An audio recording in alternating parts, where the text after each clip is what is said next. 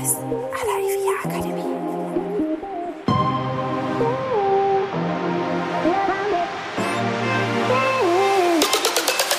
Herzlich willkommen bei Immowissen à la IVIA Akademie.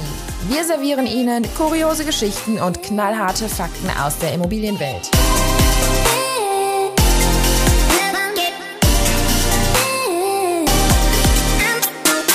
Hallo zusammen, ich bin Barbara von der IVIA Akademie, der Akademie für Immobilienwirtschaft und ich fühle unseren Expertinnen und Experten auf den Zahn.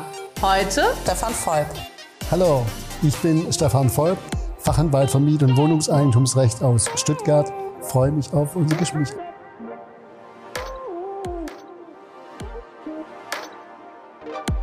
Am 1. Dezember 2020 ist ja die WEG-Reform in Kraft getreten. Das hat einige Änderungen mit sich gebracht. Herr Volk, Sie sind heute bei uns zu Gast. Das freut mich sehr. Hi. Hi. ähm, ja, einige Änderungen sind ja sehr eindeutig und werden auch schon fleißig umgesetzt. Bei anderen habe ich immer so das Gefühl, wartet man noch auf Gerichtsentscheide oder so. Wie wird das wohl dann gehandhabt? Wie, ja, geht das Ganze aus, oder? Ja, das ist eine Erfahrung, die ich auch so mache. Ähm, es gibt so Teile dieser WEG-Reform, die insbesondere ähm, auf Seiten der Hausverwaltungen dankend angenommen und auch sehr, sehr schnell umgesetzt werden. Und dann gibt's natürlich wie bei jedem Neuen so Berührungsängste. Das fasse ich jetzt lieber mal noch nicht an. Für viele Übergangsregelungen hat man auch noch Zeit.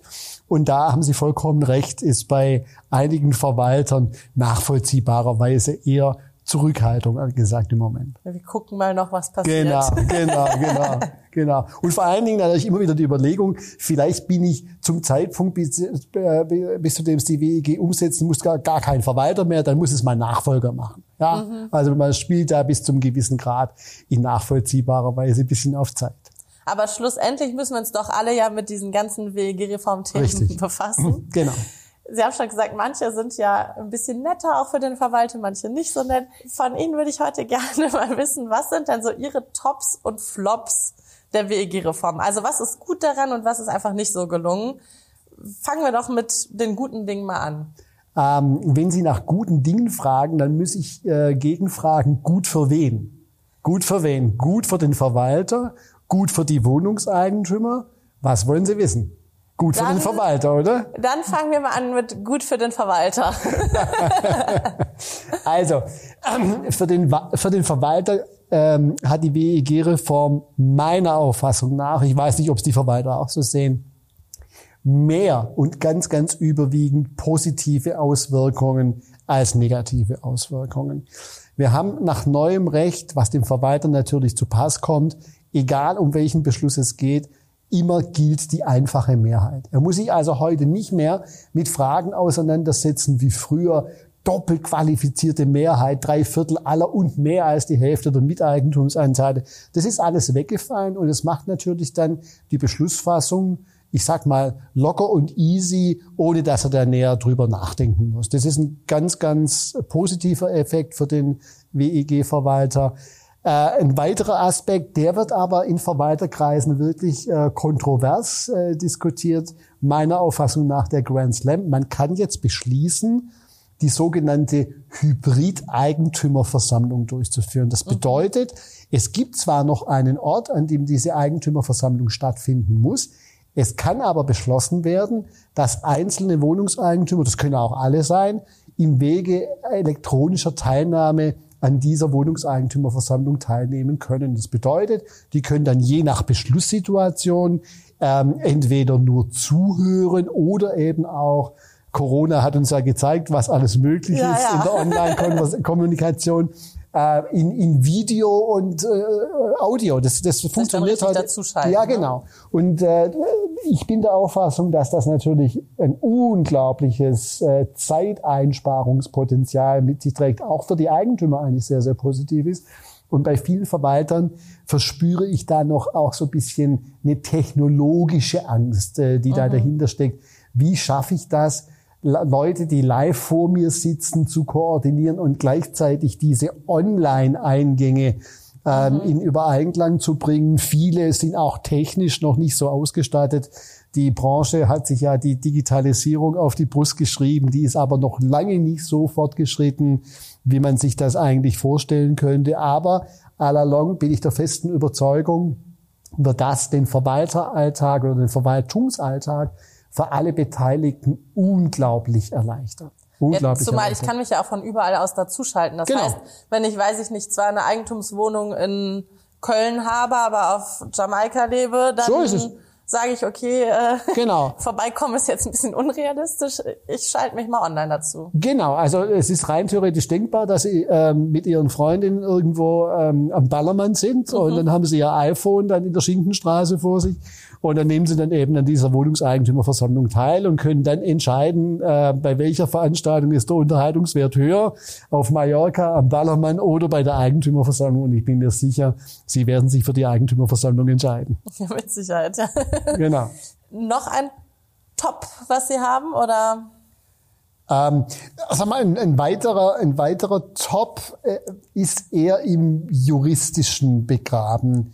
Ähm, die, ich nenne es jetzt einfach mal die Machtarchitektur im Wohnungseigentum unter den Beteiligten hat sich ganz, ganz stark verändert. Der Gemeinschaft der Wohnungseigentümer ist eine überragende Stellung bei der Verwaltung des gemeinschaftlichen Eigentums zugekommen. Die Gemeinschaft der Wohnungseigentümer nimmt darüber hinaus auch noch Rechte der Wohnungseigentümer aus dem gemeinschaftlichen Eigentum wahr. Das hat bei den einzelnen Wohnungseigentümern, ich will das jetzt mal untechnisch formulieren, zu einem gewissen Machtverlust bis zu einem gewissen Grad geführt. Unmittelbare juristische Beziehungen zwischen den Wohnungseigentümern und dem Verwalter selbst bestehen gar nicht, sondern nur zur Gemeinschaft der Wohnungseigentümer. Der Verwalter vertritt diese Gemeinschaft der Wohnungseigentümer zwar, das heißt, sein Doing wird sich nicht groß verändern, er wird die gleiche Tätigkeit entfalten müssen, aber er steht in einer anderen schuldrechtlichen Beziehungen zu den Wohnungseigentümern, nämlich quasi in gar keiner, als das früher der Fall war. Und das ähm, bringt viele Änderungen zutage. Wenn man daran denkt, ähm, bauliche Veränderungen, ganz großes Thema. Die Wohnungseigentümer glauben ja zum Teil, sie könnten ähm, Alles machen. alles machen. Ich bin ja Eigentümer, dann baue ich jetzt eben mal so einen 18 auf 10 Meter großen Wintergarten auf meinen Ist ja auch die. Wunschvorstellung. Also ich meine, dafür ja. kauft man ja statt zu mieten, dass man sich denkt, na, jetzt kann ich meine ganzen Träume umsetzen. Genau, genau. Es ist äh, richtig, dass man, dass viele Wohnungseigentümer ähm, meinen, sich einen Traum des Eigentums zu verwirklichen, indem sie sich eine Eigentumswohnung kaufen, aber die rechtliche Realität macht aus diesem Traum verhältnismäßig schnell auch einen Albtraum. Und äh, da war das früher so, dass jeder Wohnungseigentümer gegen einen solchen Eigentümer, der also quasi so einen Schwarzbau hinstellt, selbst vor Gericht ziehen konnte und selbst von dem verlangen konnte, dass er das zurückbauen muss. Das ist ihm nach neuem Recht komplett genommen worden, weil diese Ansprüche liegen jetzt alle bei der Gemeinschaft der Wohnungseigentümer. Und das bedeutet, wenn der sich jetzt gestört fühlt dadurch, muss der erst zur Wohnungseigentümergemeinschaft rennen, damit die dann gegen diesen Schwarzbauer letztendlich vorgeht. Also aus Sicht, aus Sicht der, der, der Wohnungseigentümer hat sich da elementar was verändert. Und dadurch schlägt das natürlich auch wieder beim Verwalter auf, weil der Verwalter konnte früher sagen, du, wenn du dich an dieser baulichen Veränderung störst, du kannst gerne privat gegen den oder diejenige klagen. Ich hab damit nichts zu Ich habe damit ne? nichts zu tun. Ja, ja. Natürlich konnte auch früher die Gemeinschaft das in die Hand nehmen durch, man hat da von, von sogenannten Vergemeinschaftungsbeschlüssen gesprochen. Aber das ist nach neuem Recht seit dem 1., ähm, seit dem 1.12.2020 letztendlich gestorben. Da kommt jetzt mehr auf, äh, mehr Arbeit auf den, den Schreibtisch des Verwalters. Aber tragisch ist das für ihn am Ende des Tages überhaupt nicht. Und tragisch ist vor allen Dingen auch nicht, wenn ich das Thema schon ähm, ähm, anspreche, Thema bauliche Veränderungen. Das war nach der alten Rechtslage für die WEG-Verwalter unglaublich schwer zu handeln. Weil die mussten immer gucken, wer muss denn da zustimmen, wer ist denn da beeinträchtigt mhm. und so. Nach neuem Recht hat der Verwalter hier verhältnismäßig wenig damit zu schaffen. Er muss namentlich abstimmen lassen, damit er diejenigen ermittelt, die entweder beeinträchtigt sind oder aber auch diejenigen ermittelt, die für die bauliche Veränderung gestimmt haben, mhm. damit dann im Nachhinein geklärt werden kann, wer muss die Kosten tragen und wer vor allen Dingen darf diese bauliche Veränderung nutzen. Aber da ist mhm. eine unglaubliche Entspannung äh, für den Verwalter eingetreten. Die Wohnungseigentümer, wenn ich das jetzt auch noch dazu sagen darf, ähm, sind auch hier verhältnismäßig reduziert, sich gegen bauliche Veränderung, auch wenn sie beschlossen werden, zur Wehr zu setzen. Sie müssen dann sagen, dass äh, eine grundlegende Umgestaltung des Wohnungseigentums mit dieser Veränderung Hand in Hand geht, wenn beispielsweise dieser Wintergarten angebaut ist oder aber, dass sie selbst gegenüber anderen Wohnungseigentümern in unbilliger Weise beeinträchtigt sind. Und nach der derzeitigen Einschätzung der, der Experten, die sich mit Wohnungseigentum äh, befassen, werden das wenig Fälle sein, die dann erfolgreich geführt werden gegen Beschlüsse über bauliche Veränderungen. Aber wir werden sehen, was die Rechtsprechung daraus macht.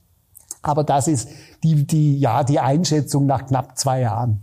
Also eher Entlastung und äh, wir schauen jetzt mal. Ja, aber also aus Sicht, aus Sicht des Verwalters meine ich, ist es, ist es eine gute Geschichte. Und wenn Sie mich auf einen, einen Malus ansprechen dieser, dieser WEG-Reform aus Sicht des Verwalters, ähm, er hat federn lassen müssen, der Verwalter. Mhm. Und zwar äh, in 26 WEG die Bestellung des Verwalters betreffend Verwalter waren früher verhältnismäßig sicher nicht rausgeschmissen zu werden, weil die waren ja bestellt für einen gewissen Zeitraum. Mhm.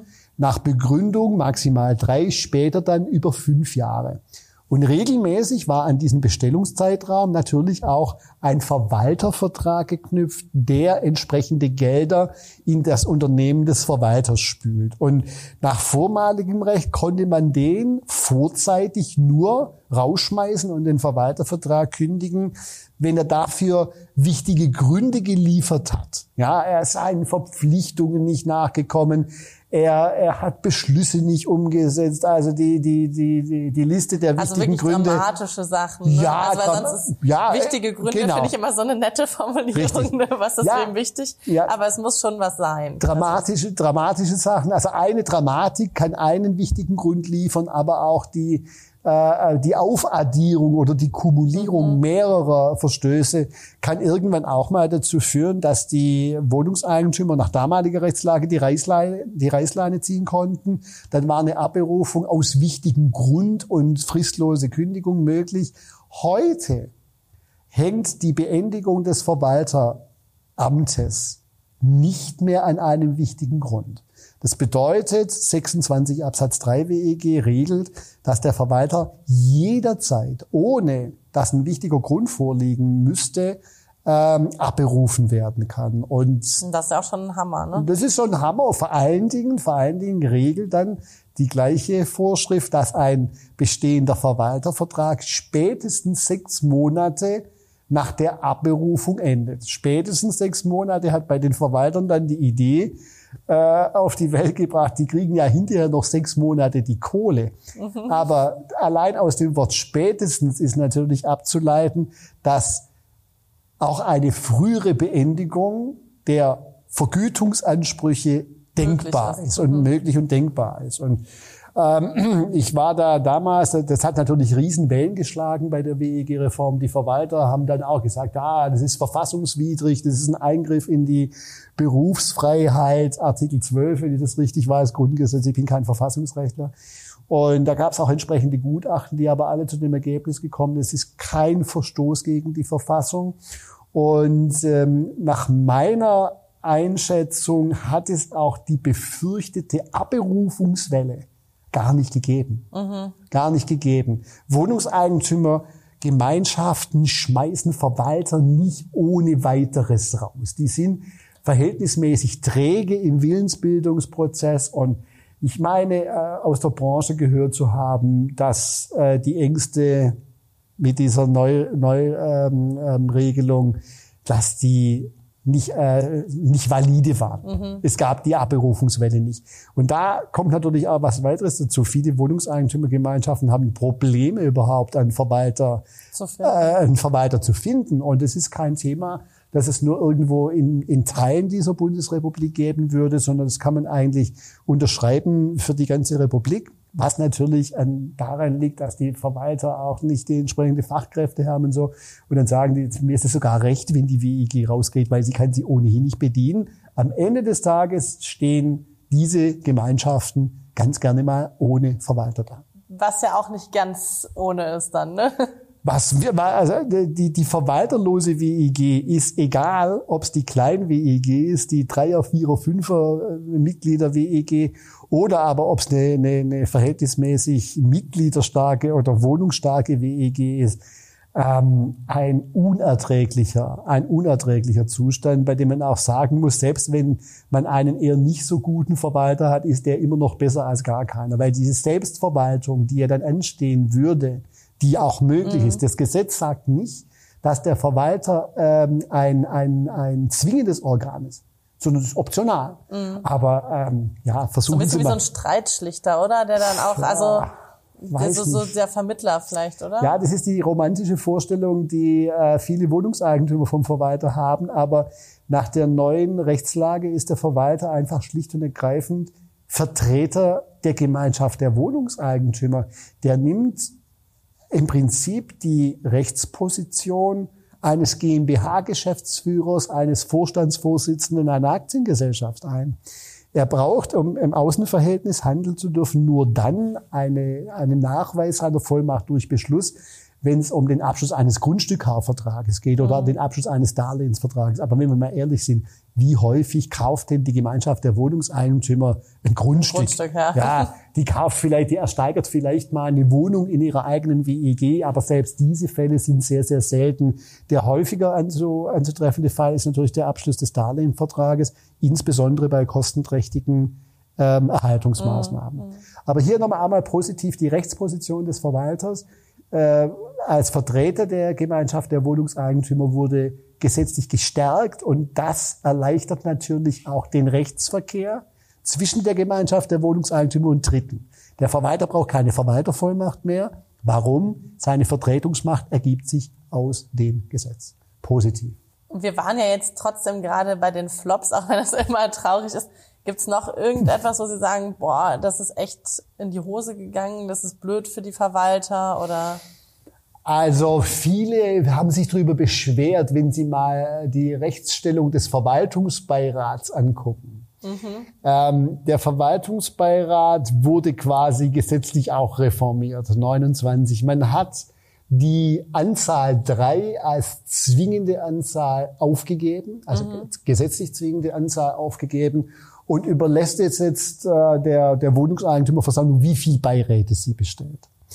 Was passiert ist und was zu viel Irrtümern geführt hat, ist die Aufgabenzuweisung, die der Verwaltungsbeirat äh, hatte. Nach altem Recht hieß es im Gesetz schon, der Beirat unterstützt den Verwalter bei der Durchführung seiner Aufgaben. Und das ist jetzt noch auf den letzten Drücker, kurz bevor das Gesetz erlassen wurde, wenn ich richtig, äh, wenn ich mich richtig erinnere, durch den Rechtsausschuss ähm, ähm, des Deutschen Bundestags reingekommen, dass dieser Verwaltungsbeirat diesen WIG-Verwalter auch überwacht. Und das Wort überwachen das löst schon mal Panik aus, das oder? Löst natürlich, das löst bei der einen Seite, bei, bei demjenigen, der, der überwachen darf, eine Riesenfreude auf und bei demjenigen, der überwacht wird, eher, na ja, eher Zurückhaltung. Und äh, die Problematik ist, dass nicht klar geregelt ist, was das eigentlich bedeutet, was es mhm. eigentlich bedeutet. Man kann das Wort, wenn man es wenn man es natürlich wörtlich nimmt, tatsächlich so äh, äh Überwachungsstaat dieser seit Corona so ein, so ein neues Schlagwort geworden. Ähm, könnte man das in diese Richtung interpretieren? Diese Auffassung verkennt aber, dass dem Verwaltungsbeirat außer den sonstigen gesetzlich zugewiesenen Aufgaben, die er hat, er darf eine Eigentümerversammlung einberufen auf der Ersatzbank, wenn kein Verwalter bestellt ist oder sie pflichtwidrig weiter.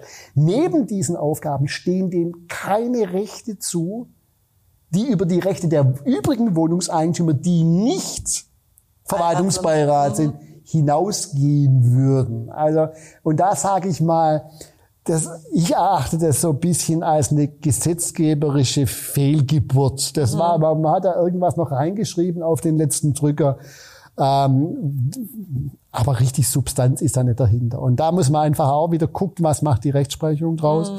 Und ähm, ja, viele Beiräte, wenig überraschend, begrüßen natürlich, dass sie jetzt der Überwacher sind, der Aufsichtsrat yeah. und die halten sich ja verweisungsbefugt und was auch immer. Ja. Aber, aber die dürfen jetzt nicht auf dem Schreibtisch sitzen beim Verwalter und sagen, so, was schreibst du da, was machst du da und die ganze Zeit daneben sitzen. Nee, nee, aber, aber sagen wir mal so, wenn das so wäre, wenn das so wäre, das ist ein nettes Beispiel, was sie da gerade machen. Weil meine, meine Traumvorstellung ist ja auch die, die eine Aufgabenzuweisung ist Unterstützung des Verwalters bei der Durchführung seiner Aufgaben. Mhm. Wenn ich mhm. das mal ernst nehme und mir mal überlege, ähm, wie sieht denn das eigentlich aus? Welche Aufgaben hat denn so ein Verwalter ebenso? Der muss eine kaufmännische Buchhaltung haben, der muss Zahlungsverkehr führen, der muss die gesetzlichen und durch Teilungserklärung zugewiesenen Aufgaben erfüllen warum eigentlich nicht den Verwaltungsbeirat Montag früh um neun mal ins Büro des Verwalters einzubestellen und zu sagen, also pass mal auf, du, die Ablage, die, äh, die gehört, eigentlich, die gehört eigentlich zur, zur Buchhaltung mit dazu. Hier hast du mal diese 26 Umzugskartons, das ist deine WG betreffend, kannst du es mal ablegen, ja, oder auch die Einholung von, von Kostenanschlägen. Das ist ein unglaublicher Aufwand, ist aber eine Aufgabe, eine ungeschriebene Aufgabe des WEG-Verwalters. Warum da mal nicht den Beirat in seiner Unterstützungsfunktion an den Tisch bitten? Aber daran erinnern kurz. Ja, aber ich weiß nicht, ich weiß nicht. Man kann den natürlich nicht zur Unterstützung zwingen, mhm. genauso wenig wie man den Verwalter dazu zwingen kann, eine angebotene Unterstützung anzunehmen. Mhm. Aber ja, also wenn Sie mich fragen, wo sind da so ein bisschen die Flops, dann sage ich, äh, dann sage ich in diesem Bereich Verwaltungsbeirat. Mhm. Dann wurde das Finanzwesen ähm, 28 Wege vollkommen renoviert, muss man sagen. Das war auch längst überfällig. Eine alte, zum Teil ungeregelte Materie würde jetzt einer sehr, sehr einfach nachvollziehbaren ähm, ähm, ähm, Regelung zugeführt, die jeder gleich begreift. Und das Einzige, was man hier vielleicht sagen kann, die, Ver also die Wohnungseigentümergemeinschaften, der Verwalter muss es tun, aber für die Gemeinschaft muss einmal jährlich einen Vermögensbericht abgeben. Und da hat sich der Gesetzgeber verhältnismäßig zurückgehalten, was außer den Kontenständen, Rücklagenkontostand, was da alles rein muss. Er spricht da vom wesentlichen Gemeinschaftsvermögen. Und da gibt's natürlich so Abgrenzungsprobleme, weil das, was ist, wann ist ein, wann ist ein, äh, wann ist ein äh, Vermögensbestandteil ein wesentlicher und wann nicht? Und da wird man wahrscheinlich die Dreier-WEG anders taxieren müssen als eine 300er. Da gibt's so ein bisschen eine Ungenauigkeit drin. Andererseits muss man eigentlich auch sagen, genau weil es diesen Unterschied gibt, hat sich der Gesetzgeber da so zurückgehalten. Für den Verwalter das ist ein Roman für einen Ja, Abschnitt genau, genau, genau. Aber das führt, das führt natürlich bei den Verwaltern zu einer gewissen Unsicherheit mhm. bis zum gewissen Grad. Aber auch da sage ich, das Problem ist gar nicht so heiß gegessen, wie es gekocht wird. Ist es richtig? Oder umgekehrt? Heiß heiß, heiß gekocht wie gegessen. gegessen wird. Ich weiß krieg es ich mal eine Regie, krieg ich mal einen Regie, einen Regiehinweis. Nee, es wird nicht so heiß gegessen, wie es gekocht, gekocht, wird. Ja, genau. Ne? So ja. ist es richtig, glaube ich. Und so ist es auch mit der, so ist es auch mit dem Vermögensbericht. Weil wenn da tatsächlich ein Fehler wäre, führt es ja nicht dazu, dass man Beschlüsse für ungültig erklären müsste, weil der Vermögensbericht wird nicht beschlossen. Das ist nur eine Informationspflicht, sondern da kommen dann auf die Gemeinschaft der Wohnungseigentümer. Der Verwalter muss es dann tun, allenfalls Korrekturansprüche mhm. oder Ergänzungsansprüche zu. Und also mal gelinde gesagt, davon geht die Welt nicht unter. Mhm. Kriegen ja. wir noch hin. Ja, absolut. Bin ich Auch der festen Überzeugung. Auch nachträglich. Ja, alles ist fein. Wirklich in diesem Bereich. Ja, und da wird wahrscheinlich auch die Erfahrung dann irgendwann zeigen, ne, was, was äh, bietet sich an und was nicht und genau. was nehmen wir mit rein, was nicht. Genau, so, Sie, haben, Sie haben vollkommen recht. Ähm, sagen wir mal so, die, die WEG-Reform ist im Prinzip noch im Babystadium, mhm. wenn man im Babystadium, wenn man so will. Und vor allem, da, da dürfen wir eins nicht verkennen. Sie trat zum 1.12.2020 zu einer Zeit in Kraft, zu der Eigentümerversammlungen aufgrund örtlicher Einschränkungen in der Versammlungsfreiheit, sage ich mal, nur mit großen Hürden durchführbar waren. Also ich mhm. kenne viele WEG-Verwalter oder auch viele Wohnungseigentümergemeinschaften, die auch im Jahr 21 im ersten Halbjahr noch sehr, sehr zurückhaltend mit diesen Versammlungen waren. Und das bedeutet, ohne Versammlung keinen Beschluss, ohne Beschluss keine äh, äh, Beschlussanfechtung und ohne Beschlussanfechtung kein Urteil zum neuen Wohnungseigentumsgesetz. Das bedeutet, die ersten Urteile werden wir allein schon pandemiebedingt mit einem gewissen bekommen. zeitlichen Versatz mhm. kommen. Was natürlich schön ist, dann kann man sich jetzt noch ein bisschen in der äh, vorbereiten. In, in, nein, in der, in der Sicherheit der Unkenntnis wiegen. Auch und, das. Äh, ja, aber das ist sicherlich ein, ein Effekt, der mit dem Zeitpunkt äh, des Inkrafttretens zusammenhängt. Mhm. Was ist dann so Ihr Fazit, Ihr persönliches? Also Verwalter haben wir jetzt gehört, Vor- und Nachteile. Sind Sie froh, dass es die Reform gab oder nicht? Ähm, Grundsätzlich ja, ein Schluss drunter. Also ne, es gibt viele verschiedene Punkte, aber wenn Sie jetzt so einmal kurz zusammenfassend überlegen, eher gut, eher schlecht. Absolut sehr gut.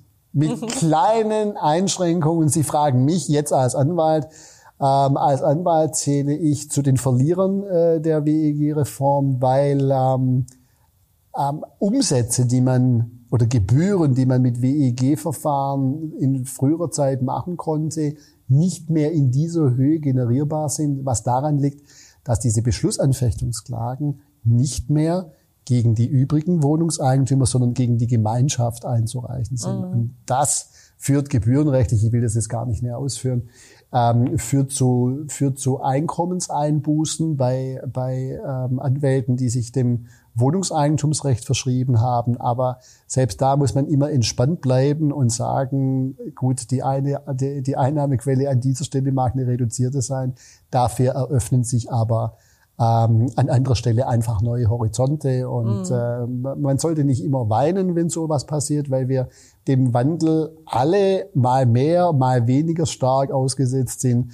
Und Hauptsache ist, dass wir im Mittel möglichst entspannt bleiben. Und für die Verwalter und auch die Eigentümer ist ja schlussendlich ganz nett, wenn sie nicht mehr so oft vor Gericht landen. Ja, die werden schon noch vor Gericht landen, aber für die wird es etwas günstiger werden. Ähm, müssen wir mal gucken, wenn es jetzt nicht mehr so viel Geld kostet, ob dann häufiger gestritten wird. Ich weiß es nicht. Hoffentlich nicht. Aber äh, nein, ich, ich, ich, ähm, solange es Wohnungseigentümer gibt und solange es Wohnungseigentum gibt und solange es so ist, dass wirklich viele Wohnungseigentümer, und ich will das denen gar nicht, äh, gar nicht vorwerfen, einfach auch nur eher rudimentäre Kenntnisse von den rechtlichen Zusammenhängen haben, mhm. äh, ähm, wissen, was sind denn meine Rechte und was kann ich denn von wem verlangen. Solange das so ist, wird es Gerichtsverfahren geben. Mhm. Ohne Zweifel.